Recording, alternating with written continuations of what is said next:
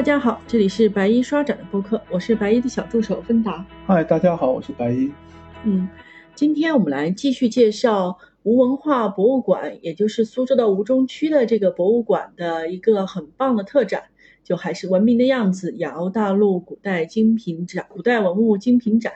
那么这个展呢，也是主要是平山玉夫丝绸之路美术馆的一批藏品，主要是来自于。呃，从地中海到嗯，中亚，它涉及的范围主要就是丝路文明的文物嘛，就是从地中海流域到中亚，再到这个犍陀罗，就是这些古代的相应的文物吧。嗯，然后旅顺博物馆这边也有。一些文物有情个别的对个别的几件文物不多，对，主要是犍陀罗造像的里面好像我看到。嗯，那么关于这个展的背景以及平山玉夫本人和他的丝绸之路美术馆，我们在上一期用了蛮多的一个时间来做了一个详细的介绍。嗯，因为这个展一直在国内巡展了快三年了嘛，啊，已经三年了，实际上是一八年四年了。呃。嗯啊，对，一八年，对，就是所以就是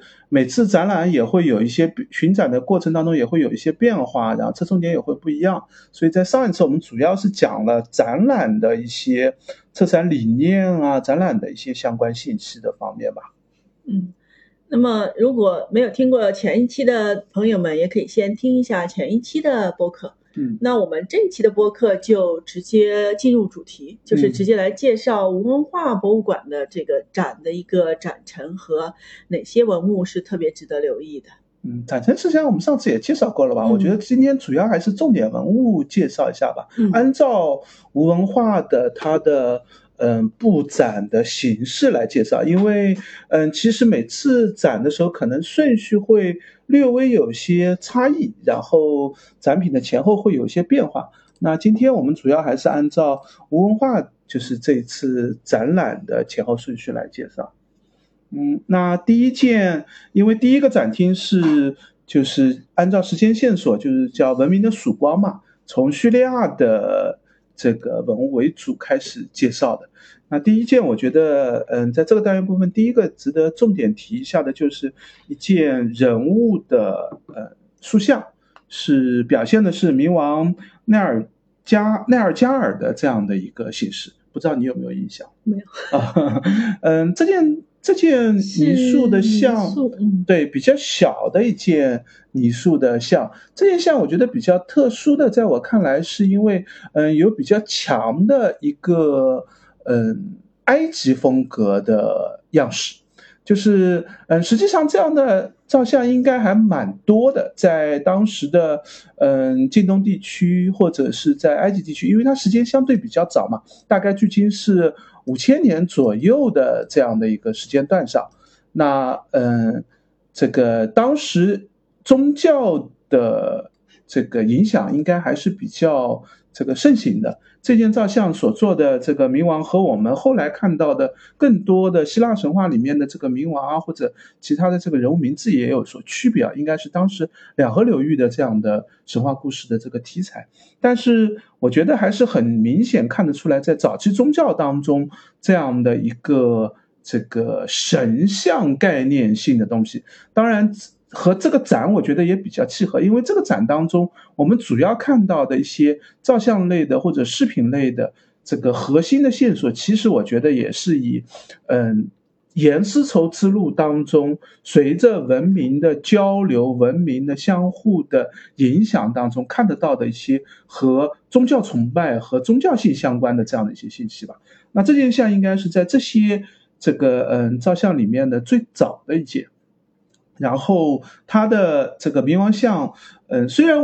我们并不特别清楚冥王像的含义，或者当时因为这个，说实话，这个丝绸之路上的信息文物的信息量是非常非常大的。如果你希望每一个文物都能很深入的解读，需要了解的这个知识已经。需要非常非常多，我觉得我我看的核心点倒也不见得说希望是每一件文物我都知道前因后果所有的信息，我更多觉得有趣的是看到了一些文物，看到了嗯文化的一个逐渐的传播和影响的这样的一个过程。那这件冥王像我看到的就是它的冥王像的身上其实是一条一条一格一格的，嗯，表现它的身上的这个。衣服的形式是像丝带缠绕的那样的一个形式，特别像呃木乃伊身上的这样的一个装束的形式。那我觉得应该也是和当时对于死亡或者对于这个死神冥王的这样的一个认识上的这样的一些相关吧。就是怎么样的冥王应该用什么样的服饰、什么样的装束来做它？那你怎么知道他是冥王啊？那是展牌当中所写的。不是，我说说他们怎么知道？嗯，我相信应该是有相应的，就应该就是跟他的服饰的这个装束有关。对对对，就因为实际上，嗯，我觉得比较有趣的也是在于这儿，就是我们能看到的丝路上的文化的文物，相对来说还是比较有限的。你往往会看到一些特别著名的时期、特别著名的地区的一些典型塑像，但是实际上，如果你真的了这个深入去了解。一个地方，比如说这次我在北京就看了叙利亚的那个展嘛，美索不达米亚文明的这个展嘛。那这个展当中，在他做展陈的时候，因为是完全叙利亚国家博物馆牵头做的一批展品，他介绍的就不是啊，并不是想要把这个思路上的故事讲出来，他就介绍叙利亚文明。那当然叙利亚文明的时候，你就会看到，在他的思路线索当中，他拿出来的文物。他所挑选的文物，你看到的就完全不是以丝路为核心的这样的一个文物线索。那他在他本地的受到各种文化冲击影响下，带来各个时期变化的样子，也会以本本国的一个叙事为核心嘛？那这样的话，嗯，从叙事的角度上也会有差异。从信息量上，你就会，如果以本国叙述为核心的话，那它叙述的这个信息量上也会要大很多。它需要讲清一段一段时间的演变史。实际上，丝路文明当中对于很多神的理解也是比较复杂的。很多学者都会把一个神认为这样的一个概念的神是会在。各个文明、各个阶段、历史时期会出现一些神的形象的演变发展过程。同样一个主题的神，它可能在这个宗教传说当中，它是以这样的面貌呈现出来；到了另外一个地域、另外一个这个宗教系统当中，它又会以另外一个面貌所呈现出来。那学者会认为，这会有相应的文化影响的关系嘛？就好像我们的那个猴王和那个对。那个猴，印度的猴王，嗯，这个哎叫什么来着？就是典型的那个哈伊曼还是哈罗啊？对对对，就是和印度的猴，就我们的孙悟空，就是和印度的这个猴王有一定的相关性。当然，我觉得这个从学术或者图像图像史的角度来说是有一定的道理的。但是，嗯，其实我是觉得不宜解释的过深吧，就是因为如果。更强调了文化的相关性，可能也会忽视掉文化的本土性。嗯，就是本土的一些改造，或者本土的一些故事的附加，或者选择性引入这个。外来神的一些因素，是因为我们这儿对于这样的一个信息的解读，就这个其实还需要更复杂的去讨论这个问题。那我们这儿就不那么多的展开吧。我们往下走吧。对对对，那嗯，同样在这个单元里面，其实还还有一件也是蛮有趣的，就是有一个人像的入口的一个。陶罐子那件还是蛮蛮特别的，应该也是相当引起注意的。对，就是那个人像是坐在嗯陶罐的一个流口上面，而且这个人像是做了一个很困惑的表情，张大嘴，对手摸头在表达一个困惑的表情。这件就表达出一个很有趣的艺术性的一个表达，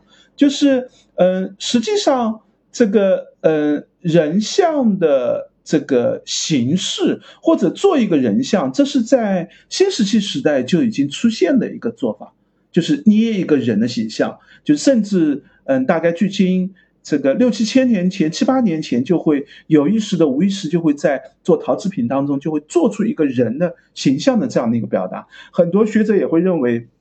这是人类自我意识的觉醒啊之类的这样的一些概念放进去。但是在早期的人像制作当中。只会做一个表达一个人像而已，但是，嗯，把更多的人的一些嗯特殊的表情啊、动作啊，或者特别生动的一个表现制作上去，这需要一个更复杂的一个艺术的一个能力吧。像这一件，我觉得特别值得注意的就是。这个他困惑表情的这样的一个姿态和他的动作，整个一个照相的这样的一个形式都可以关联在一起吧。那嗯，这两件时代都非常早，就是大概就是四五千，距今四五千年的这样的一个时间段上，看到的也都是很强烈的，既一件是有很强烈的神性的一个表达，一件就有很强烈的人性的这样的一个表达。我觉得这两件还是都是两件非常有趣的两件，这个嗯，这个陶制品吧。那表现出来也是照相的能力或者艺术艺术表达能力的这一块。那还有一件，在这个单元部分，我觉得重点值得一提的，就是其实是好几件，就是呃流牛型的一个陶器，就是好像每每次还不一样，展出的这个流牛型的陶器，这个好像最多的一次看到了四五件四件吧。那有的时候宁波博物馆那次好像就展的少了一点，撤掉了一些，形式都差不多，就是这个做的其实就是一个嗯陶盒或者带流口的这样的一个。容器的一个样子吧，一般就是牛的头部就作为一个流口的形式，然后比较特殊的就是也是中亚地区比较常见的一种牛，就是脊背上有一个瘤子这样长出来，所以脊背的这个地方会特别高耸，就是和骆驼的长得一样吗？嗯，没有那么夸张，其实牛牛的就是和就是成组成和作用是。类似的吗？嗯，好像它也不具备骆驼那样的储存能量的功能，就只是脂肪的囤积。对，它就是一个脂肪的囤积处吧。那你当然可能认为，就是长期的消耗，它也可以脂肪可以慢慢作为一个蓄能。但是骆驼的那个驼峰里面，可能脂肪的那个蓄蓄储蓄量会更大一点嘛。这种应该是牛的一个品种，就是在中近东地区是非常常见的，埃及、印度、非洲都有。但是在中国好像很中国这种品种就相对要少很多，就是我们这儿的这个流牛上面凸起的那个那个没有那么典型。但是其实如果你仔细看看中国的一些黄牛的品种，它也会有一个凸起，但是只是没有像牛牛那样那么的突出而已。就是牛在这个地方确实是它的一个这个呃。这个就是这样的一个形式上的一个凸起的地方嘛，因为牛在这个地方，比如说作为耕种的时候，就会把这个轭架在这个地方，作为一个这个支撑的这个点位，所以也中国也有流牛，但是相对来说比较少，好像就是嗯川藏地区会有一些，其实也是和整个印度的流牛这个有相关的吧。这件嗯把动物的写实造型在生活用器当中。嗯，其实仔细看就会知道，它其实是有一个夸张的表现，它很抽象。对，它其实是特别像这个现代抽象艺术的那种表现形式吧。然后那个抽象的效果也做得非常好，就是这这些造型类的嗯陶器，我觉得是有很强的一个艺术性的。那对于中国来说，在这个时间段上，相对来说在艺术的能力上或者艺术的创建上。这个看到丝路上的文明，还是会感觉到，就是他们的艺术性在这个时间段上，确实是要这个，这个效果上是要高于其他地区的。两河地区的这个文明的当时文明的这个先进程度，或者一这这样的创造。一定是来自于人的想象力嘛？是。那人的想象力来自哪里？一定是来自于大量人口的聚集嘛？那只有各种各样想法的人在一起，才可能汇聚出一些突出的艺术表达的这样的一个形式嘛？那这个以叙利亚为代表，这次展当中所展出的这些，我觉得从品质上挑出来，还是艺术性表达上非常好的。另外有一件是之前展当中，呃，没有那么强调，但是这次展，我觉得它。变成了一个主题的部位，就是放在了展一个独立展柜当中，嗯，放了一件青铜的腰带。这件青铜的腰带是非常大型的一件青铜腰带，就是尺寸大到你都怀疑它束在腰上到底能不能真的当一个腰带使用。那这件我看到的时候，第一个反应是，这件腰带其实和我们中国草原民族上的一些腰带，特别一直在中国的这样的腰带，可能一直到蒙元时期都还有，就是做的尺寸特别大。这是来自于骑马的时候，其实腰的负荷是比较重的，就是骑马马在颠簸的时候，你是要靠腰来维持你的平衡性的。那这个一个细细的腰带，其实对于腰部的这个受力没有太大的帮助。绑粗的腰带可以让腰部受力缓解很多，就这一定是和游牧民族的生活习性是紧密关联在一起。所以你说的大是指那个高度，对对对，厚度是指它的周长。对对对，周长就是束缚腰的这样的一个周长嘛。但是它的高度写的特别的宽，就是以我们现在的皮带来说，它大概是现在四条皮带、五条皮带这样的。和服上的那种。对束腰带的那种样子吧，就是那么宽的一个腰带，而且是铁质的、青铜制的，其实都有啊。就是就这个腰带，就是和游牧民族的习性是有紧密的关联性的。那呃，这件事现在这件事出土在土耳其的，距今大概也已经是三千年左右了。而且在这件青铜腰带上是有一个呃非常典型的草原民族特别喜欢的一个图案，就是嗯。战车以及骑马的人和牛和嗯狮子搏斗的一个场景，实际上是一个狩猎场景吧，可以认为。因为其实虽然牛和狮子做出了一个威武的一个姿态，但实际上你仔细观察就会发现，牛和狮子身上要么是被长矛刺中了，要么就是被箭射中了，其实代表的就是一个狩猎场景。这样的狩猎场景，嗯，形式上也好，就是它其实是一个图像的母题了。我们在这个中国的这个从商周时期一直到汉唐时期，我们都会看到在各种器物上的图案上都会看到这样狩猎场景的这样的一个母题。但是可能和这个中国的纹样有所区别的，就这个纹样非常非常典型的就是。呃，中亚地区的这样的一个地域风格，就是嗯，他在展牌当中，他比较强调的是这个乌拉尔王国，就是高加索地区为核心的这样的一个这个草原民族所建立的这样的一个王国。实际上和波斯，他和波斯的亚述王国是同同期的嘛？那和这个更像中国这边的这个草原游牧民族的这个相应的关联性都非常强。但是草原民族呢，有一个问题，就是他们这个第一个没有自己的文字，他们有了文字以后，也都借用其他民族的文字，他只是把他们的这个语言用其他民族的文字记录下来而已。另外一个呢，草原民族的这些帝国虽然控制的地域很大，但是有一个问题，就是草原民族它没有一个很强烈的文化的叙述性。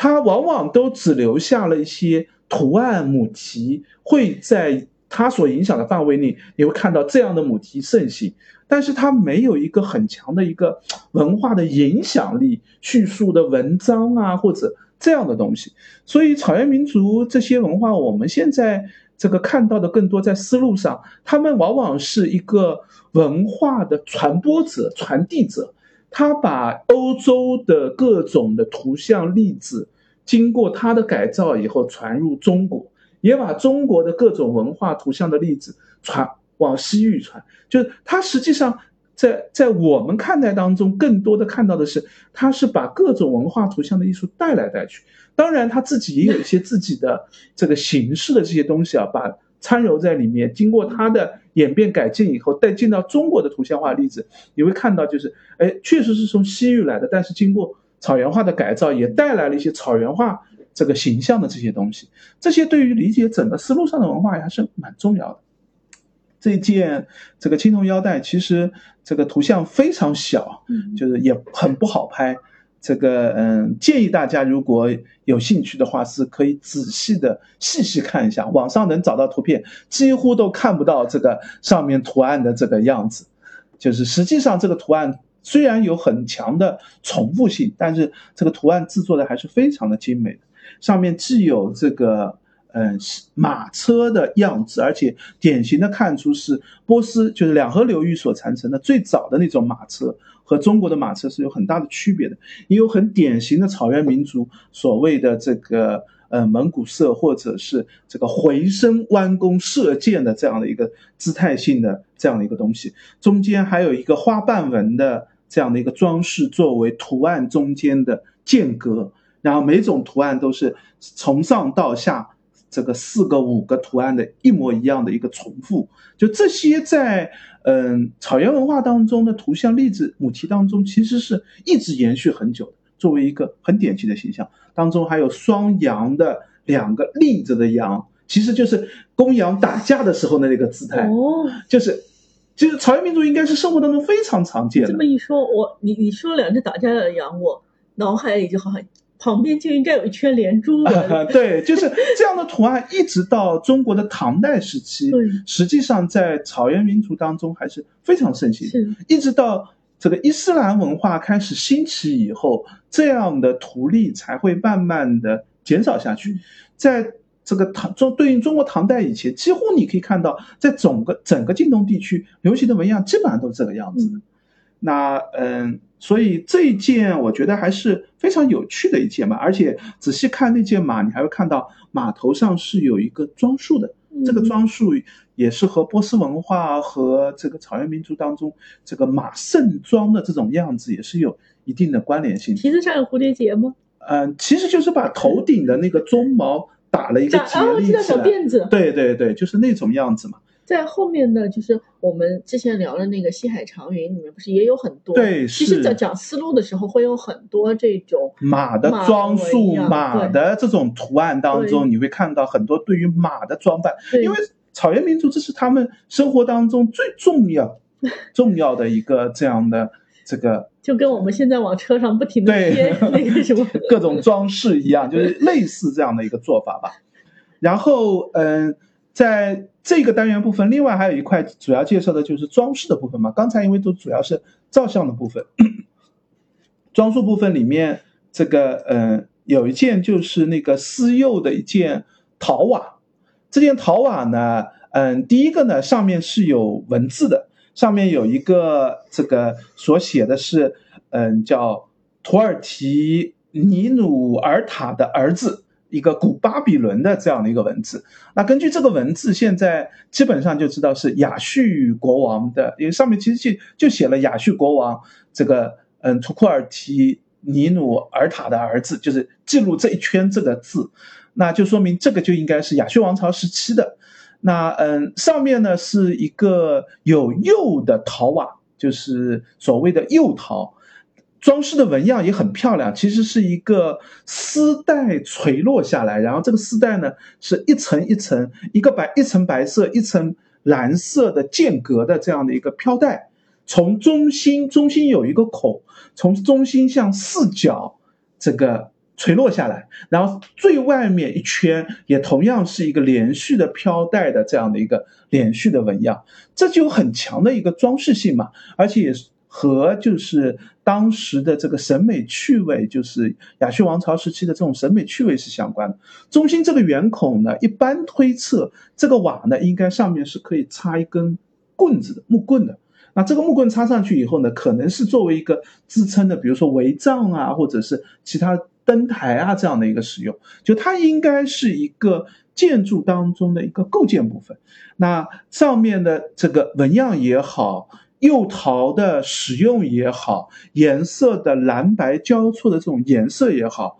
或者是这样的这个陶瓦的这样的饰品的用途也好，实际上都是这个典型的亚述王朝时期。这个流行的各种纹样也反映了一定的就是波斯王朝时期的一些审美的趣味，因为亚述王朝实际上是介于第一帝国和第二帝国之间的这样的一个王朝。那这个对于波斯文化，因为它更它其实是一个草原文化的形式，但是它所统治的区域非常大，这个是后面波斯王。帝帝国的这个统治区域，所以它和波斯文化之间有千丝万缕的关系。它既有吸收波斯纹样的地方，也对后来的波斯纹样产生了重大的影响。就这些图例或者这些样式，这个我们很难看到，但是在这个中亚地区、近东地区，其实一个非常普遍的早期文明的一个面貌的样子。好，同样在装饰。这个区域部分还有一些我觉得看的特别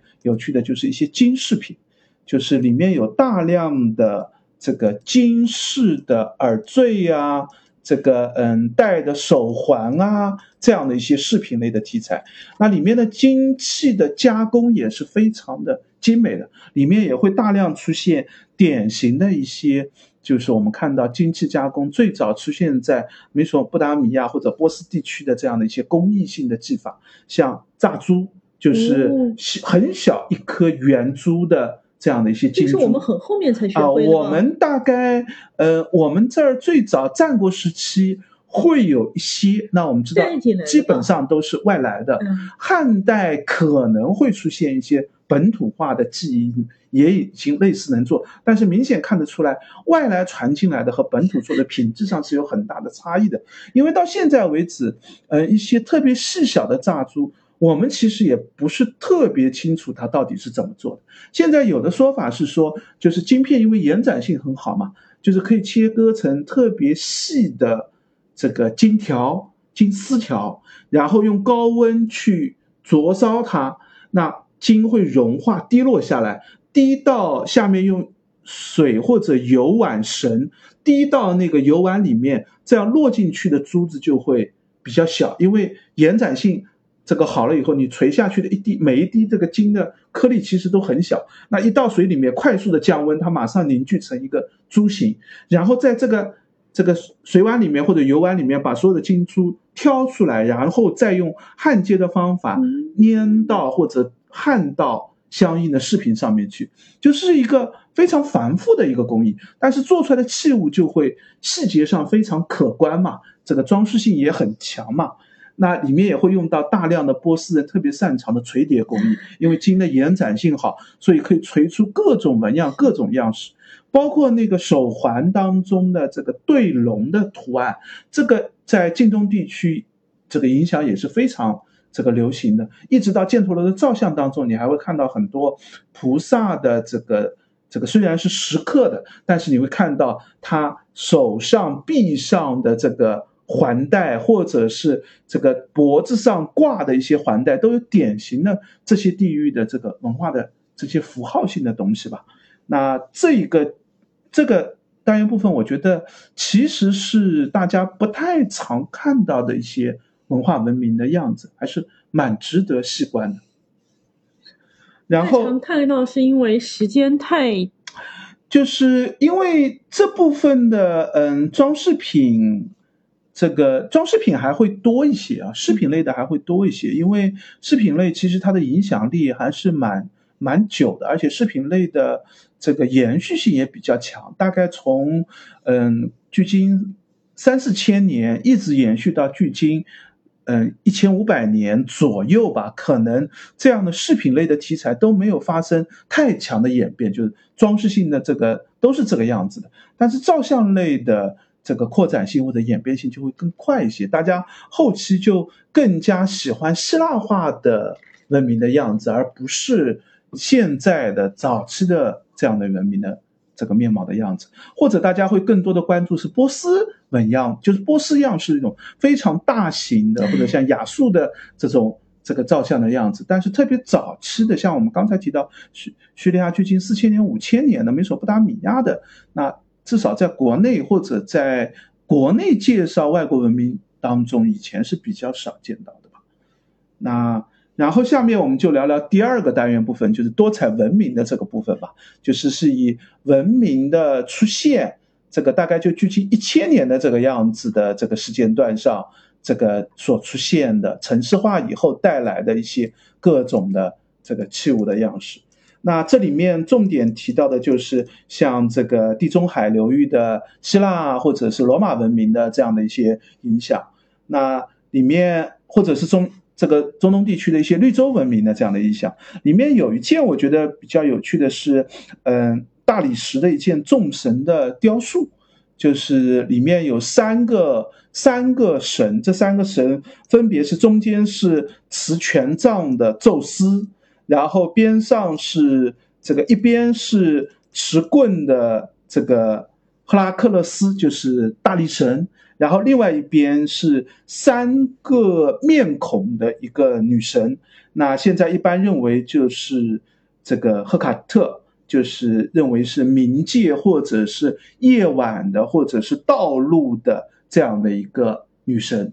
那她和幸运相关，和这个出行相关，和死亡相关，就是所以她有三张面孔嘛，就是她她的面貌特别的复杂，就是嗯这样的多面的神，就是一个身体或者是几个身体并在一起的。这样的一个多面的神，代表多重神的神性或者多重的功能。这个其实一直到嗯，对于印度教或者佛教来说，其实也有很多指示性的这样的一些因素的嘛。那嗯。这些想法其实是在早期文明当中交流当中已经开始大量出现，无论在埃及文明当中，还是这个波斯文化当中，还是这个希腊文化当中，我们已经很难说最早的缘起一定是谁。是，就是大家同时想出来。学者可能也会做一些梳理，就认为啊，这个形象这些他们都是有关联性的。但是实际上，我觉得其实。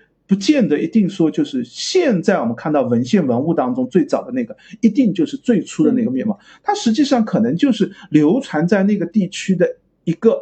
这个，在不同的地域它有不同的名字、不同的说法、不同的含义而已。但实际上它就是这样的一个这个形式吧。那这里面，嗯，其实这三个神的形象在这个各种神话系统当中都一直有演变又。引进像那个持棍棒的这个赫拉克勒斯大力神的形象，也是后来这个嗯我们知道的这个进入佛教的那个金刚力士的一个形象的来源吧。就是如果你对于后期的就这个展当中后面的一些图案类的形象，这个神神话系统有所了解的话，其实你会看到整个一个。这个序列的演变，而且这一件我觉得也是这个展厅当中比较早的一件，就是表达一定希腊化影响的一件文物吧。就这件东西虽然是这个，嗯，应该是出土在地中海东岸的，就是嗯小亚地区的，因为这件东西好像在展盘上介绍也没有仔细的提它的出土地点。可能并不是本地买来的，而是拍卖来的这样的一些文物吧。但是从衣着上或者母题上，我们可以看得出来，第一个身上的衣纹是典型的希腊式的那种，就是长袍的那种面貌的样式吧。然后又和核心的希腊地区的一些做法上或者样式上有点区别。那一般认为可能是希腊化地区的这样的一个这个区域。很可能就是地中海东部的这样的一件东西，那这是一件照相类的，我觉得就是文明单元里面特别重点值得一提的。还有一件或者一类的，呃，日用器方面啊，应该说有两类，我觉得可以提一提。一类就是简形壶，嗯，就是嗯这一类，我们当然很早就知道这一类这个和中国的秦代时期流行的简形壶一定是有很强的。关联性的，那嗯，我们现在能看到的碱形壶基本上都是晋东地区这个大量的开始出现，而且它应该是和在晋东地区就应该是和酒器有相关，就碱形壶样子很特别啊，就一眼看到就能很清楚的识别出来，有很强的辨识性，就本身是一个弧形，但是它做的两头比较大，然后中间开一个小孔，上面有一个这个口子。这样的东西呢，就是它有很好的一个封闭性，那往往是和发酵是有一定的关联性。它希望在一个厌氧环境当中发酵，还以为是为了醒酒方便。那醒酒方便一定是要和氧气多接触才要醒酒方便，那一定是扩耳的嘛？那种有有的醒酒器它上面也是窄的呀。啊。但是，一般来说，像这样的东西，我们现在包括那个像那个，嗯，这次展当中也来了一件，就是那个双耳的那个尖底的陶壶，那件东西，那件东西也是非常典型的一个形象，一直晚到很晚，还是大量的这个出土出水都有。那现在我们比较清晰的知道，这件这种双耳尖底的陶壶，很可能就是这个运输酒的。盛酒器就是它的尖底，就是可以稳定的插在什么东西里面，用来固定的。另外一个呢，这个嗯，运输的时候也方便搬运。就是我们可以看到出水，就是因为它一定是大量的被这个船运卖到外地去，所以才会在这个沉船当中这个出水。像这一件，其实上面也会看到有很多贝壳的残留，就知道应该它也是一件出水的东西。那我们。中国也有类似的这样的器物，包括以前认为是取水器的那个尖底的壶，现在也一般认为也是用来盛酒的，和这样的尖底壶也是有一定的相似性的。就这些器物，我们可以看得到，在酒器上、盛酒器上，应该是有一个相互的传播和引进。但是我现在没有看到特别好的论文，因为我们知道，其实酒是有很多种类的，有果酒的，有。中国这边应该是米酒类的、麦酒类的，就是各种酿酒的，它会不会在器物上产生一定的相关性，或者器物形式上产生一些影响？这可能需要一些，嗯，就是我是觉得需要一些实证类的考古，就是我们真的把它做做看，看看会不会有什么样相应，也需要一定的科技，比如说我们相应的去鉴定一些这个微痕迹啊之类的这些东西，期待有更好更。新的一些论述吧。那另外一大类也是跟酒器相关，就是重点推荐一件一件在这次展当中我觉得特别好的那件，就是牛头的一件来通。这件牛头呢啊，不是天马型。就这他们这次展当中来了好几件来通，都很棒。对，天马型的应该有两件，就是马型的这个流来通的那个头，这个头部是做成马型的。但是我觉得这次来的最最漂亮的。就是牛头的那件，那件来通，呃，因为天马行的来通，实际上我们这个我在美秀美术馆看到那件猫扑鹰的那件就会更漂亮，就是银质的这个动物的这个头型。但是那件牛形的来通呢，是这个呃叫什么陶器的陶制的。就它并不是银质的，天马型那件是银银质的垂叠型的那种形式，这件是陶制的，陶制烧制出来就是，而且是上面用的这个典型的这个嗯颜色也是希腊化的一个典型的红红黑色的这样的一个样式吧，这个。就是这种这种色调的样子，然后上面出现的图案也是典型的这个希腊故事传说，就是那个叫什么呃利达与天鹅的那个故事，就是呃这个宙斯变成了一只呃看啊不，宙斯首先看上了一个美女，然后这个再变成了一个天鹅，这个和那个美女这个结婚，然后美女还生了。这个两个蛋，两个蛋里面还孵出了非常重要的一些人物，就是一个是美女海伦，就是那个特洛伊故事的那个主题的人物；另外两个蛋生了两个特洛伊战争当中的两个英雄，生了双一对双胞胎嘛。就是这个故事是，嗯，希腊神话故事当中非常重要，就宙斯那系列故事里面非常有名的一个故事，几乎可以说和欧罗巴那个变成公牛的那个故事是。这个并列的，而且这件做成牛头，我觉得它另外一个含义，其实就这件，这件应该就是宙侍奉宙斯的一件，这个这个这样的一件来通嘛，就是做成牛头，其实就隐喻了欧罗巴那个故事的这样的一个题材吧。这件我觉得特别值得一提的是，呃，一方面是整个故事题材当中典型的希腊化的艺术的形式。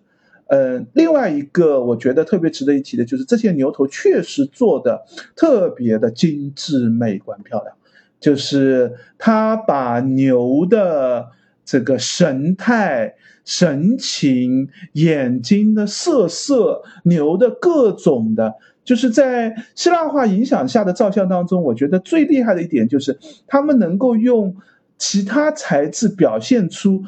嗯，动物或者人的一个皮肉骨的一个效果，就这一点是生动化的写实型的一个描述，真的是希腊化艺术的一个核心点，就它能够准确的把握住骨骼凸起带来的一个表面效果，也能表现出肉的这个质感这效果，表面的这个。这个皮质不同动物的这个皮质效果的这样的一些感官性的、形态性的、姿态性的一些因素吧，就这这个这一点能力，确实是就是希腊艺术为什么会这么受欢迎，产生这么重大的影响，我觉得也是有这样的一个这个题材性的因素所在的。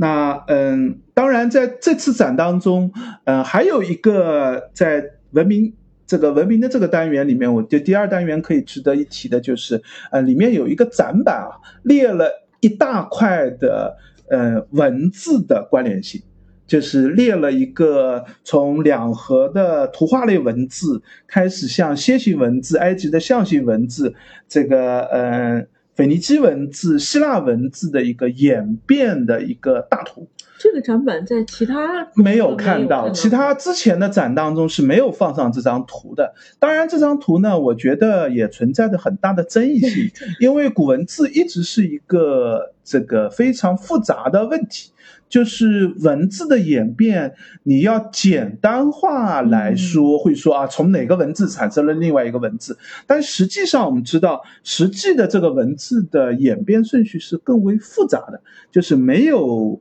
或者有中间。挑出很多地方都可以有很多学术论文学者的争议，可以说，哎，这个地方不见得所有的学者都认同这样的一个叙述的。但是，嗯，作为展览，我觉得问题不大，就是因为展览并不是要把所有的学术观点都介绍给你。展，我觉得作为展览，其实列出一张文字的影响、传播、演变的这样一张表，对于。嗯，浅层的观众来说，他可以知道这个信息；对于深层的观众，他可以在这样的基础上去看我知道的超越这儿的地方，或者我对于这里不认同的地方是什么？为什么这个地方会产生了这样的一个认识见解的东西？就这个其实可以让这个更多有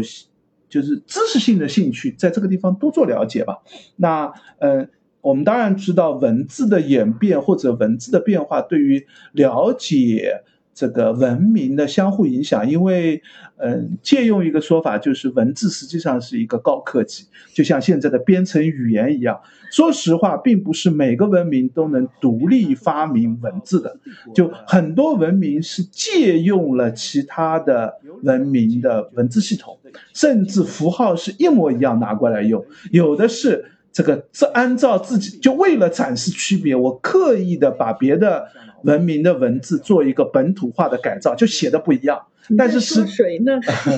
就很这这样的例子非常非常的多，就是像这个我们西夏或者这个契丹，就是刻意写的不一样，就它其实就是汉字系统，或者就是这个拿汉字系统来做注音系统，就但是它就要写的字就是跟你完全不一样。那也有的呢，就是其实就是一个草体化的、简体化的那个文字，然后借用，嗯，这个拉丁语系的这样的一个音标系统，拿来助我们的语言、我们的发音。就是我把它拿过来，我这个音怎么发，我就按照拼音系统怎么把它拼出来，那形成了这个中东地区其实大量的。这个文字语言系统都是来自于这样的一个模式啊，这一块这个值得序列性的讲很多很多啊，大家有兴趣的话也可以网上找找。其实现在有蛮多的这个资料论文都会谈及这一块。那这次展当中，之前是展当中，我觉得作为一个思路展，其实这是一个非常核心的知识点嘛，确实应该介绍。那只有这次展当中介绍到了，呃。那还有一块就是波斯帝国的这个地域，那这一块地域，我觉得有几件文物值得重点提一下，因为波斯帝波斯帝国这个区域实际上是各种，就第一个它本身的统治区域也很广，另外一个它对于周边的影响也很强。那这里面我觉得值得重点提一下的一件就是，呃，一件。有青铜手柄的这样的一个水壶，当然这件水壶现在标的是犍陀罗地区啊，当然它其实已经就是波斯帝国的边缘了，但是上面的这个图例或者纹饰上可以看得到是一个深受希腊化影响，希腊化这个影响以后的这样的一个面貌样子，手柄上有一个持呃来通杯的这样的一个。男性的男神的一个形象，而且姿态性也非常好，就是他是悠闲的坐在手柄上面，这个手柄仿佛是天上的飞飘云一样的这样的一个姿态，然后这个手中持着一个来通杯，那我们知道来通杯也是中亚地区流行的这样的一个饮酒器的一个器物吧，可以认为。那另外在手柄的下方还有一个女神的形象。这次无文化展当中，嗯，我去看的那一次，他把这个这个银银壶放反了，就是。男神的面是朝柜子里面的，为什么这么干？就是他应该没有注意到这一点吧？没有人投诉吗？他把，而且这个女神的那个形象的面也是在，就都是在另外一面上的嘛，另外一面会看得更清楚嘛。那其实我是觉得这个壶应该是放到就是立体展柜，立体展柜会更好，或者至少应该是放在一个更好的展柜。这件。这个水银壶啊，青铜的壶一直展成的不是特别好。这个嗯，长沙展的时候，我印象当中展的也不是特别的，就拍摄起来也比较困难，就是放的太边柜了，正好放在最最边上，拍起来也不好拍。反倒是宁波展的时候稍微这个好拍一点。就这件这件其实蛮强烈的，就是看得出来这个希腊化影响地域的这个呃。技法上明显有希腊的影响，但是又有本土的中东地区的照相风格，穿着啊样式上又有本土的一些形式。对于后期我们看到，就是像犍陀罗早期佛像，就是希腊化那批佛像，它有一个很强的关联性，就从非佛教类的照相当中开始，向佛教类的希腊化影响下的照相这样的一个连续性的演变。其实我们看到就这样的。早期的希腊化的佛教造像，就是来自于本土的希腊化的这些造像的这样的一个形式的，里面的题材啊、样式啊，都会有很强的相近性的。当然，在这个波斯帝国的影响区里面，还展示了大量的连珠纹的这些纹样，水壶啊，这个图案上面都有很多。中间可能有两只山羊在打架的。啊，对，就是嗯，这一就是对纹的，对对羊的，对鸭的，对马的，就是两个。相对的动物，然后周围一圈用连珠纹连起来，形成一个圆圈状的图案，几乎可以认为是波斯纹样的一个，也是一个母体类的文化的一个符号吧，在。织物上也有，在水壶上也有，就是各类的器物上作作为一个装饰纹样是非常常见的。然后慢慢的也传入中国。对，中对于中国的就是纹样的题材，特别在唐代时期，对于中国的影响是非常大的。在我们在丝帛当中，其实也会看到大量的这样的织物上的样式。另外，在这这次展当中，有一件我觉得也是这个连珠纹中间不是一个对羊，而是一个单独的一个大角羊。而且这个大脚羊，你仔细观察会发现，它的脚部是有丝带系在那里。那这个和系丝带的马是有很强的关联性。对啊，所以羊也是用来骑的吗？就是它其实代表的是贵族的一个象征吧，可以认为，就是像这样用织物装饰这个马也好，羊也好，其实代表的就是这个兽是有一定的。神性或者有一定的这样的一个意味所在。那当然，里面波斯波斯的这个区域有大量的金银饰品、盘啊、碟啊那些有很强的垂叠性的这个纹样，里面的这个波斯金银器也是非常流行的。那这次展当中也有几件值得细看、值得细观察的。那当然，最后就是这个阿富汗地域的阿富汗地域，嗯，这次。在第这第二单元当中，就是这个嗯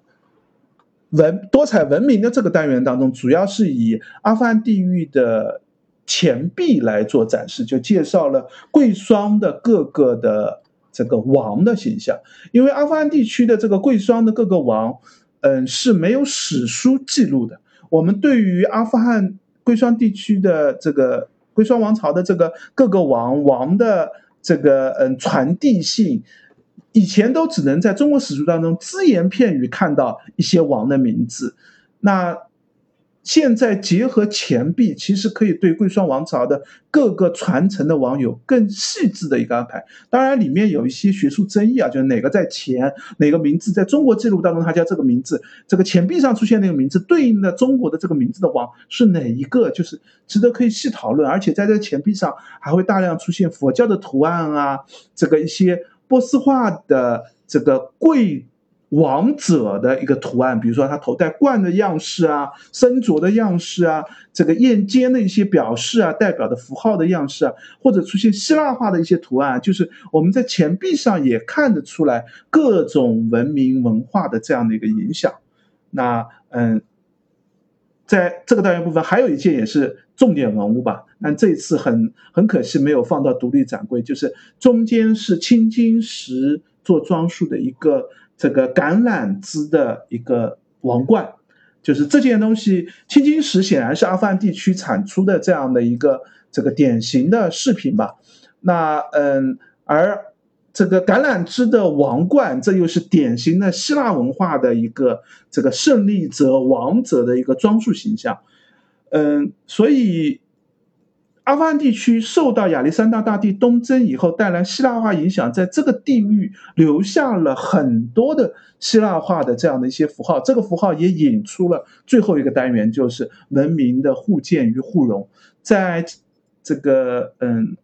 皮山玉夫的这个展当中，基本上文明的互鉴互融就是以。呃，各种的犍陀罗地区的造像为解释的，就是哎，从造像当中我们就看到希腊化的一个影响。实际上，嗯，这个问题应该面貌应该更多一些，就是文明的互鉴互融不仅仅是一个希腊化的影响，它实际上应该，因为它没有收集埃及文物。如果你收集埃及文物，了解埃及文物的面貌，你会看到埃及文明对于整个地中海地区、整个近东地区都是有影响的，因为本身也离得很近。或者我们可以复习一下南京博物院的那个文明的十字路口啊，对，阿富汗展当中，嗯，阿富汗展当中其实就会看到更多的汇聚到阿富汗多样文物的一个交流的形式，那也会有中国的一些纹样文物的一个传入的影响，就实际上。因为这个展受到展品的限制，最后一个单元呢，相对面讲的狭窄了一点，也是我认为就是就是上在上讲我们提到就是平山玉夫受制于当时的时代，他主要提到的就是一个希腊化的影响扩散过程。但是你从犍陀罗的这个藏品来说，这一批确实是非常棒。对对对，就是他的收藏的犍陀罗藏品还是非常好的。那这里面，嗯。提的我这儿核心提的就是一件，嗯，我觉得应该是一个佛塔的塔基部分，就是一个四面的这个形式，就是表达的就是应该就是作为佛塔的塔基，但是上面的这个四角放了四个立柱，这个立柱就是典型的罗马柱的这样的一个样式吧。然后四面有四个题材，这四个题材分别就是嗯，这个摩耶夫人右叶。出生，然后这个，嗯，佛陀夜半出城，这个我一时卡住了。然后这个觉悟成道，最后一个，嗯，现在展牌当中说的是初转法轮，稍微有点争议啊。就初转法轮这个题材，我看着这个似乎和一般见到的初转，因为鹿野苑初转法轮会有典型的两个图案，就是一个会有。法轮的形象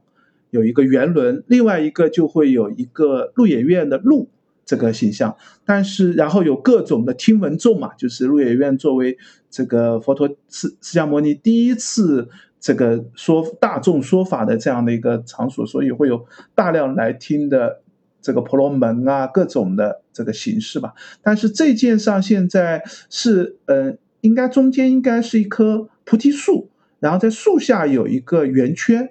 然后现在在这个树的右边的这个有一个似乎是说法说法印手这个这样的一个穿长袍的人，因为头部已经残缺掉了，这一面是残缺的比较厉害的，似乎表达的应该是释迦牟尼佛陀，但是不那么确定啊，就是而且从嗯佛传故事角度来说。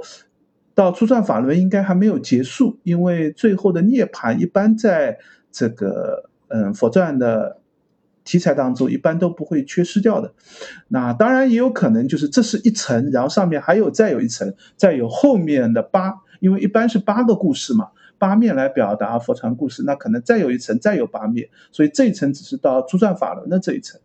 然后这个上面的形象，嗯，特别是就是，嗯，释迦摩尼出城夜半出城，骑白马夜半出城，你可以看到这个释迦摩尼的骑在马上那个人有很强的一个这个呃希腊化影响的这样一个题材，这件应该是比较早期的一个。这个照相的样式吧，身上穿着的衣袍就是各种人物身上穿着的衣袍，也是特别希腊化的那种长袍的这个样式，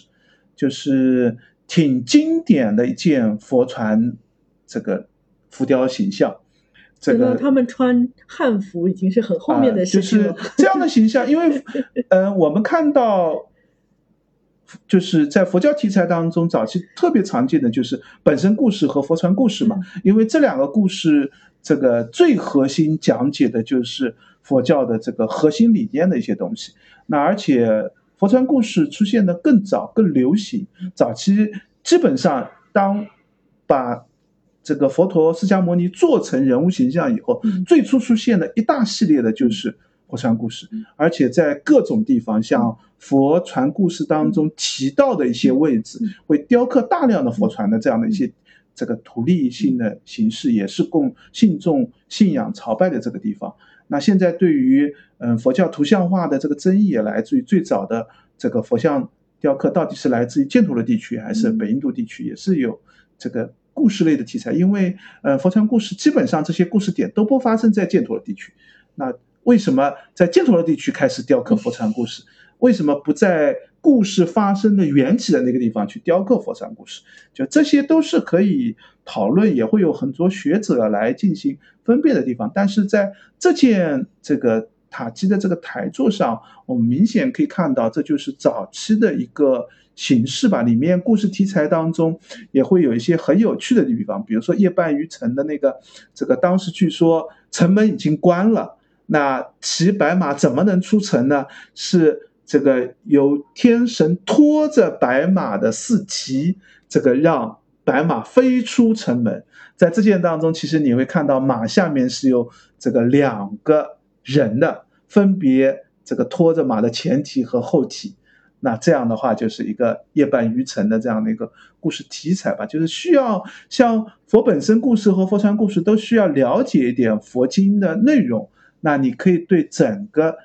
图像类的题材里面的一些小细节、一些关键的地方，可以看的这个了解或者看得更清楚一点。我觉得也其实也不用了解那么多的佛经的内容，就对这些故事对，就是故事化。对，你要理解故事化图，就故事图像化，它会怎么来做？那特别是这些图像化的。这个形式表达上，在不同的地域、不同的时间段上，它是怎么去表达这样的一个文字性的东西？怎么把它转成一个图像化的东西？它既有。连延续性就是最早的时候直白的时候是怎么 做的，后来慢慢改进，越做越精致，也会出现一些本土人理解不了的一些图案，他就不知道你们怎么会按他按照自己的理解又来新创一种样式，就这些是图像化演变当中特别值得非常有意思啊有趣关注的地方吧。那呃后面还有一件也是刚刚发了微博聊到的，就是那个嗯海神。特里同，特里同，对，海神特里同，呃，那个一个吹着双笛，还有一个是奏鲁特琴的这个两件嘛，这个海神特里同的一个浮雕。那海神特里同是希腊故事里面这个蛮经典的一个形式吧，就是是这个这个海王波塞冬和海后的儿子。然后按照他的形象呢，应该是人身鱼尾，而且是双鱼尾，在这个里面就跟星巴克的 logo 一样。对，就是我这里还有一个很有趣的，就是星巴克的这个是一个女性的形象。赛一般是认为那个海妖赛人，对，海妖赛人就是星巴克的那个呢，一般认为是海妖赛人，就是做成双鱼尾的形式。其实这个海神特里同呢，在希腊故事里面呢，其实只是一般的鱼尾。啊，就是它其实不是双鱼尾，就是至少没有强调它的双鱼尾的这样的一个形式。嗯，然后呢，他是特别喜欢演奏乐器的，但是在希腊故事里面呢，他演奏乐器呢一般都是吹海螺，但是这一件呢应该是犍陀罗地区的。犍陀罗地区有一个巨大的难题呢，就是他们应该比较少见海螺，那所以他把他的乐器呢改造成了犍陀罗地区反倒比较流行的这样的一个这种乐器，就是那个呃吹了一个双笛。而且这个双笛呢，类似于希腊化做法当中的吹的那个海螺，那个海螺呢，一般都是双螺，就是这个两个海螺同时在吹。它改成了，因为它不认识那个东西，改成了两个长笛的样子，变成很细了。本来应该是很粗的一个海螺，改成了一个这样的一个双笛的样式。就这个也是，就是我们看得到这样的形式吧，就是传进来以后。传到了一些地域，刚才我们也提到，就是他不认识的东西，他就必须要进行本土化的理解和本土化的改造。这个中国也有个经典的例子，就中国人在做狮子的时候，就会做的越来越不像。为什么呢？因为你没有见过狮子，你只会照着你所熟知的狗的形象，这个老虎的形象，对，你会去改造这类这个形象类的东西。那这个也正因为这样，我们去追随他追。这个沿，这个沿着它的演变样子去寻索的时候，就会看到一个很有趣的图像化的一个演变过程，对于文明的影响传播也会有更深的认识吧。那呃，另外在这批照相当中呢，还有一个呢，就是鬼子母的一个形象。这个鬼子母也是保留了比较早期的鬼子母的一个形象的例子，是鬼子母和这个波色加两个在一起，因为在这个原本的佛教传说其实是受印度教影响的。这个佛教传说当中，鬼子母和这个波斯香的形象呢是合在一起的。但是到了中国以后，我们知道中国在这个这个鬼子母的题材也特别受欢迎，特别这个流行，就是抱小孩的一个这个女性的这样的一个形象嘛，也有我们书画类的这个故事当中提到的所谓的接波。接波图就是浙博和上海博物馆都有两件元代时期的所谓的接波图，就是把鬼子母的这个形象更加复杂化。就是说，这个鬼子母因为喜欢自己的小孩，所以每天这都要抢别人的一个孩子，然后还会把那个孩子给吃掉。那这个佛陀为了教化他，就把他他的小孩用一个钵给罩起来。然后鬼子母拼命的想去救自己的小孩，然后佛陀一句话点化他，就是你看你自己的小孩被关了，你会多么的焦急？那人家呢？那这个由此鬼子母觉悟，变成佛教的一个这个护法神，就是这样的故事，明显看得出来有。很强烈的中国人的思维特点了，就是哎，这个那个孔子说的叫什么？有有有己及彼，老老人老对啊，就是就这明显是有中国文化的一个理念性的东西。印度人恐怕就不会想出这样的一个故事出来。那但是这个形象的来源其实就来自于鬼子母的这样的一个传说，而且这个。在印度流行的这个鬼子母形象当中，他和那个这个波斯迦在一起的时候，他们其实是一对夫妇。那这个在印度教当中，还会有更多的关关于波斯迦或者鬼子母的更多的一些题材性的解释。那这样我们就可以看出地域性的文化的特质吧。那照相当中，这个形象上也会有很大的差异，就是。做做法上或者一些细节上，你还是看得出来就有地域性的这些特质。我觉得这些都是这个这一批嗯犍陀罗照相当中可以细细去看的。当然，犍陀罗这批照相网上图最多的还是这个嗯弥勒或者是观音的一或者是悉达太子的一些这个菩萨像。就雕刻的面容面型特别的精美美观的，而且美学的这个感觉是特别好的。有一些佛陀像啊，这个弥勒像都有。那这些像呢，嗯，就是上讲当中我们也提到，就是现在我们看到它的保存状态特别的好，就这个也是这个略微值得讨论的一个问题啊，因为毕竟这个一千五百多年以前，甚至有的就快接近两千年的这个造像，这个能够这么完整的保留下来，这个难度还是非常高的。那是不是有修复啊？有其他的一些问题，这值得值得细致的来这个讨论一下。那但是我自己觉得最后的这个部分，这个有两。样重点的文物是值得细看的，就是一件是一个片岩的佛塔，就是嗯做成是苏土钵的造型，也就是印度式的所谓的佛塔，是下面是其实是这个一个半圆形的那个，其实就是一个坟包的样子，上面有很华丽的一个佛塔的这样的一个顶部的这样的一个装饰吧，然后在这件这个佛塔。中心的地方呢，其实是有这个一个禅定的佛像的，然后禅定的佛像下面还有一个太子的菩萨像，那个骑着一匹马，其实它表达的也是这个佛传故事当中的两个章节。下面骑马的就是刚才我们提到的那个塔基的部分的那个四面造像里面的夜半于城，就是骑马出城的一个。场景，然后上面的禅定的佛像就应该是成道像，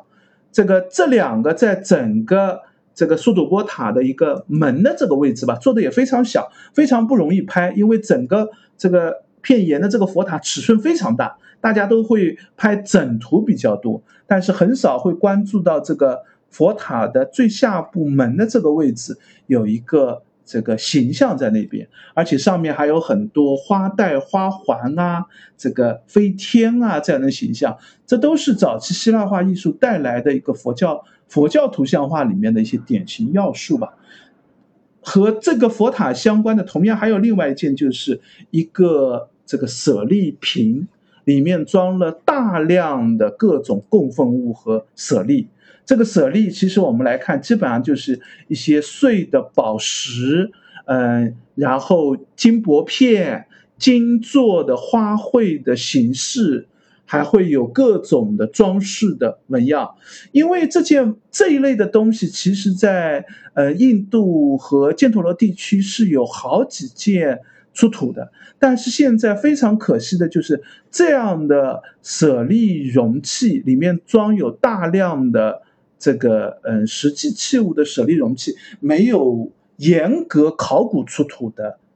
这个这样的舍利容器，因为这批舍利容器呢，一般认为是和可能最早是和八王分舍利有关，或者是跟后来的孔雀王这个四散舍利，就是把佛舍利重新分了，这个据说是八万四千份，就是分散到各地做一个这个嗯。放到苏土波塔下面去，然后让各地信仰佛教。但是这批东西呢，现在嗯，大英博物馆好像也有也有一件，然后印度本土也有。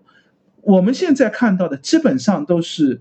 这个被挖出来当做财宝一样挖完了以后，这个它的面貌的样子。那它的原状是怎么样的？特别是我认为这些舍利容器里面可能应该是有相应的织物的，因为从大量的金饰品上面来看，它不太可能是金饰品这样散的状态，它本来应该是贴在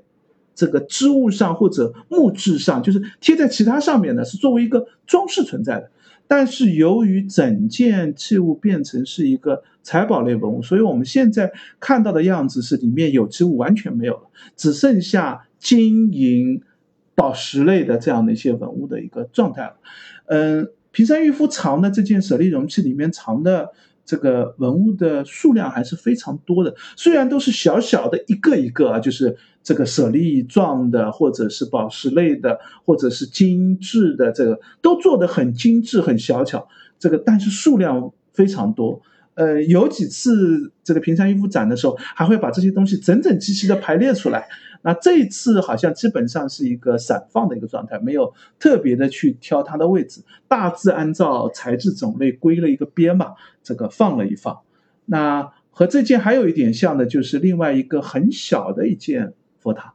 就是用水晶这个苏土钵的这个塔身，上面还有这个这个苏土波塔上面的一重重的这个四重的法轮，一个这个顶柱这样的一个组合。这件东西我怀疑原来也应该是放在就是舍利容器里面作为供奉佛的一个器物吧。但是这些跟佛塔相关或者和佛的异常的舍利相关的这些，嗯，因为是私人藏家的东西嘛。就这些东西呢，其实对于了解早期的佛教理念、佛教的传播，我觉得是有很强的信息类的一些东西的。本来如果是考古的话，其实资料信息会更强一些。现在非常可惜的，就这一类考古做的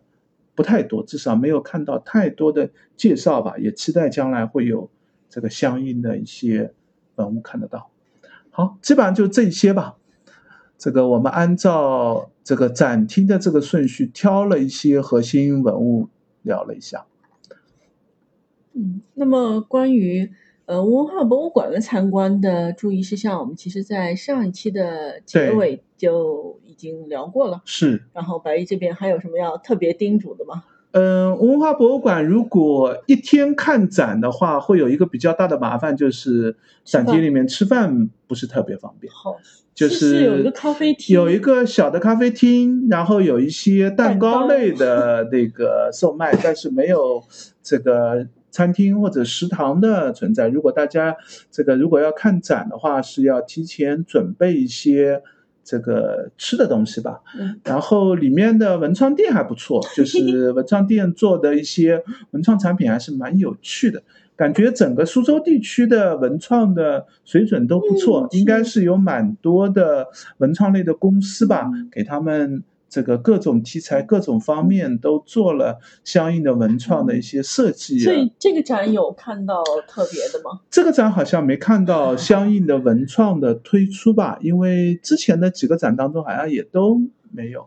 这个，嗯，我至少我没有关注到。对，因为日本人对，因为授权对授权会比较复杂，就是在日本，如果你要这个相应的文创这个售卖的话，会。比较麻烦，就是各种因素限制会比较多一些吧。然后这次展当中，嗯，少少了一些玻璃器，就是那些玻璃器被拿到了，好吧，应该是拿到了西安博物院的那个平山玉夫的玻璃展当中去了。然后现在敦煌研究院陈列中心又开了一个平山玉夫的展嘛，就是金银器的部分嘛。那这个我估计有一些金银器可能也会被拿到相应的这个展览当中。对，就是钱币这对这钱币这展当中也非常的少，虽然展了一些，但是数量上少了蛮多，应该就是受到了就是这个敦煌敦煌的那个平山玉夫的展。这样的话，其实现在在国内平山玉夫美术馆、丝绸之路美术馆就有三个展在同时在开，这个基本上是把。这个思皮山玉夫美术馆的这个丝路相关的文物都拿过来了吧？我感觉就是玻璃器专题展、金银器专题展，还有一个文明的这个这个，这里面当然金银器也有啊，就是玻璃器也有，但是数量上少了不少，就可能就是那个两个展调过去了吧。嗯，我们也很期待后面有机会在。后面的两个展能来到我们的江浙沪地区，安理应该会巡展。对，从它的模式上应该是，嗯，基本上是敦煌放一站，然后北京放一站，那就是华北地区嘛。然后华东华东地区会放一站，然后四川就是那个西南地区也会放一站，基本上会按照大致的位置挑一些站吧。然后中部地区和这个。华南地区也会有一站。我在想，是不是因为现在看到玻璃展的这个顺序啊，跟我们今天聊的这个展的顺序是一模一样的？就先在敦煌，然后到北京，他是在清华，就玻璃展在清华，然后那个展是去陕西历史馆，他去了西安博物院，然后下一站。按照他这样的顺序，是不是要去辽宁？我们猜一猜，下一站是不是辽宁？不知道，不知道他的布展顺序到底是怎么样。就是我觉得他从巡展的签上，似乎是这个全国会各地都会均匀的来排一排吧。那这样的话，各地都能有机会看到。我觉得这批东西还是非常值得看的，这个难得能看到的一批很不错的文物吧。好的。我们下一期差不多应该终于可以回归杭州了，蛮多同学点播了这个杭州的。展览啊，对，因为杭州有几个比较好的展，良渚的那个陶寺啊，然后官窑的宋六龄啊，这些都其实都已经开开展蛮久了，但是还没有轮到白衣暑假，实在是太浪了。好吧，我们争取早点把这个展览尽快的聊出来。嗯，好。那也欢迎大家留言或者评论，告诉我们你们还想听哪个展览或者古迹，然后也欢迎大家关注我们的微博和微信公众号，我们都叫博物馆刷展的白衣客。欢迎大家点赞、关注、转发三连。再见，拜拜。